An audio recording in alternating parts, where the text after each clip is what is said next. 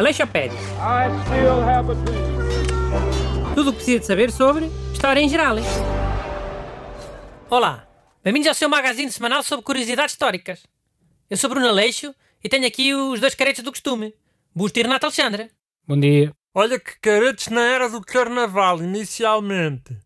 Era de uma festa pagã que havia na altura do Natal. Porque não foi a igreja que inventou o Natal, só se aproveitou das festas pagãs que já... Como já devem ter percebido, hoje o tema é carnaval. O Renato Boca Mole teve logo que estragar o suspense. Mas é a perspectiva histórica do carnaval, hein? não é sobre jogar o carnaval agora, em 2020. Sim, já todos sabemos que não gostas do carnaval. É pessoas crescidas a comportarem-se como garotos. Homens feitos vestidos de bebê. Vi eu, ninguém me contou. Um homem quase nu com, com uma fralda de adulto. E uma espeta. E, e uma touquinha de bebê. Já. Eu antes até gostava, mas agora confesso que já não tenho grande paciência para o carnaval. Depois tinha muitos pelos esse bebê. E, e tinha uma cerveja no biberon. E, e fumava cigarros a dançar. E tinha um babete. Coisa tão específica, fogo. E nem foi este ano. Foi aos anos. Fiquei traumatizado. Queres o quê? Ok. Vamos então fazer um enquadramento histórico do carnaval. Para ver se te esquece desse homem vestido de bebê. Então, carnaval vem provavelmente do latim carne levare, que significa remoção da carne, por causa do período da quaresma que se aproxima. Ou então carne vale, que significa adeus à carne. Mas porquê é que as pessoas se mascaram? Isto é que eu quero saber. hein? Já vamos a essa parte. Hum, então, antes de começar o jejum de seis semanas da quaresma, era suposto as pessoas cometerem vários excessos, a nível de comida, bebida, costumes, daí que se vestissem com roupas espalhafatosas. No fundo era a despedida para o período religioso que se aproximava, um período de sacrifícios e reflexão. Não, não, não, não. O carnaval já existia. Podia ter outro nome. Já existiam rituais pagãos de início da primavera.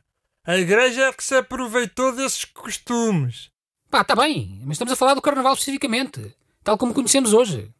Mas tens que dar o contexto. Porque as pessoas acham que esses eventos são religiosos, mas já existiam essas festividades. Foi a igreja que se apropriou dos rituais pagãos que havia. Então o carnaval era mesmo para as pessoas encherem a cara de vinho, né? E de carne. Para depois andarem enjoadas uma série de tempo. Sim, podemos ir por aí. Então, mas isso funcionava. Uma pessoa fica enjoada 3 ou 4 dias. Depois já queria carne e vinho outra vez. Ou não? Pois, mas aí é que começava o sacrifício. Um sacrifício de 37 dias em, em vez de ser de 40 dias. Faz cá uma diferença? Faz é pior, hein? A pessoa ficar a pensar na carne toda que sobrou e no vinho que se virou todo para o chão. Bem, hum, respondendo ao Renato, isto na verdade tinha um fundamento mais prático que, nada tem de religioso. Uh, Normalmente os animais para consumo eram mortos no final do outono. E para provisionar para o inverno, fazer o fumeiro, etc. E quando chegava o calor, a carne começava a estragar-se.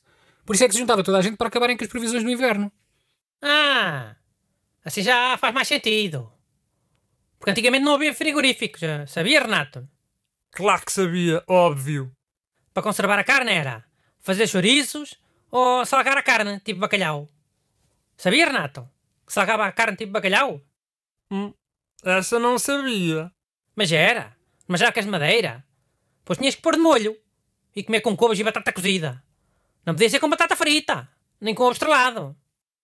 Já, mas isso mais parece cozida à portuguesa. Será que o cozido à portuguesa surgiu assim?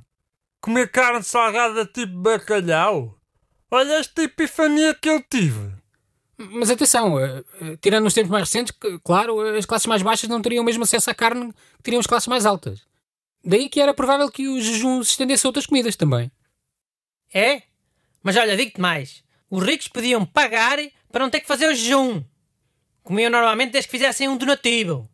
A sério? Em que século? Olha, até ao século XX, pelo menos, que eu ainda me lembro de ouvir falar disso. Eia, isso é bem injusto. É boa hipocrisia. Olha, a ser verdade, também não parece muito justo, não. Mas devido que fosse assim tão simples, como vocês estão a dizer. Pagar e ficar alibado, fazer jejum. Olha, a mim parece super simples. Parece uma ideia de um padre da Idade Média. Com aquela roupa castanha e aquela careca redonda. Todos gordos a pedirem dinheiro aos ricos para gastarem em vinho. Aleixopédia. I still have a dream. Tudo o que precisa de saber sobre história em geral. hein?